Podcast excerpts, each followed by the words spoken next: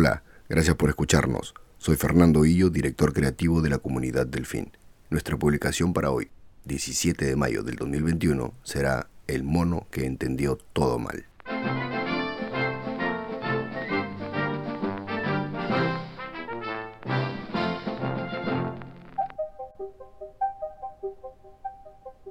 Existe una tendencia mayoritaria a dividir todo en dos.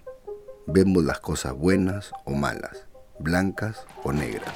Consideramos éxitos o fracasos. Estás conmigo o estás en mi contra.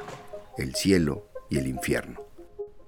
¿De dónde viene esa inclinación a entender una sola cosa como dos entes individuales, separados y muchas veces enfrentados? ¿En qué momento se perdió la noción de unidad, de un todo, de una única cosa? La entendemos como mitades separadas, pero son complementarias. Goro Miyazaki, hijo del gran Hayao Miyazaki, escribe estas líneas de diálogo hacia el final de su película animada y éxito de taquilla en Japón en el 2006, Cuentos de Terramar. Solo en el silencio hay palabra, solo en la oscuridad hay luz, solo en la muerte hay vida. Uno necesita del otro, uno es el otro de alguna manera. Existen dos, pero no existe la división. Nuestra investigación nos lleva a creer que se trata de un caso de miopía evolutiva o un fenómeno al que hemos decidido llamar el mono que entendió todo mal. El mono que entendió todo mal. Abordamos este tema desde un punto de vista filosófico de la mano de Antonin Artaud, que en el primer apéndice, hacia el final de su libro Heliogábalo o el anarquista coronado, escribe sobre el cisma de Irshu y cita a Fabré de Olivet en su Historia filosófica del género humano, donde se habla de una separación primitiva de esencias, separación primitiva de esencias que debe entenderse en el plano divino y humano a la vez. Pero también desde un punto de vista biológico, consultando La Sexta Extinción, una historia nada natural, de Elizabeth Colbert, en donde nos demuestra cómo a través de millones de años, tanto animales como plantas se han enfrentado a cambios en su entorno ajustando sus hábitos. Y esos cambios de hábito, a su vez, producían modificaciones físicas, producían modificaciones físicas que se transmitían a los descendientes. La historia del fenómeno que hemos llamado el mono que entendió todo mal podría resumirse de la siguiente manera. Todo comienza cuando el planeta aún estaba caliente.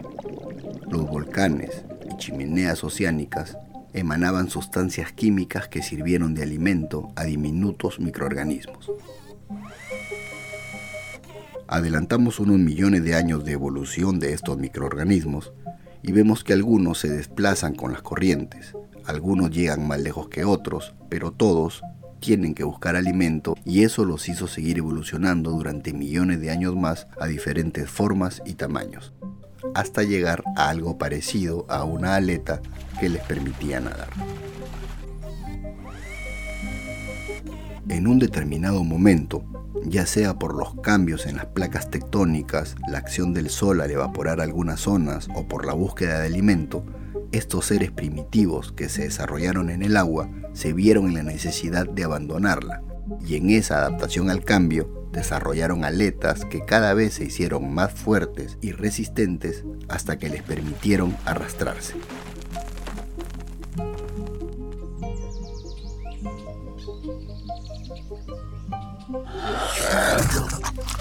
Tierra firme, pronto descubrirán la necesidad de proteger a sus crías y esconderse de depredadores más desarrollados. Así empezaron a interesarse por los árboles. Su altura era una zona segura de supervivencia. Nuevamente adelantamos millones de años y esa necesidad de trepar a los árboles termina evolucionando en cuatro largas y fuertes extremidades que les permitían subir a los árboles con facilidad. Ya sentado sobre la copa de los árboles, la ciencia nos demuestra que a ese primate le creció el cerebro. Y esa característica evolutiva lo llevó a desarrollar algunas habilidades como la visión estereoscópica, por ejemplo. Es decir, poder establecer distancia y profundidad relativas entre diferentes objetos del campo visual. Esa habilidad contribuyó al desarrollo de una curiosidad incesante por el entorno que lo rodeaba. Entonces tenemos a este simio primitivo sentado en un árbol, muy curioso, y lo primero que observa es que se hace de día y que se hace de noche. Y sin quererlo racionalmente, sino producto más de un instinto animal, lo separa y le otorga a cada uno un significado diferente. La noche es obscuridad, temor, desconocimiento, frío, etc. Y el día es luz, seguridad, calor, alimento, abrigo, etc. No tenía la capacidad mental para entender que la Tierra gira alrededor del Sol y que día y noche son parte del mismo ciclo así que lo dividió en su limitado cerebro, relacionando a cada uno con sensaciones y experiencias diferentes. Volvemos a adelantar unos millones de años más de evolución y llegamos nosotros, los Homo sapiens, que ya no estamos sentados en la copa de un árbol, sino que estamos sentados en un cómodo sillón con un café en la mano, creyendo que el bien y el mal, el cielo y el infierno, la vida y la muerte son dos cosas que deben entenderse por separado, cuando en realidad uno no podría existir sin el otro. Eso sería todo, que tengan un gran inicio de semana. Esto fue La Comunidad del Fin.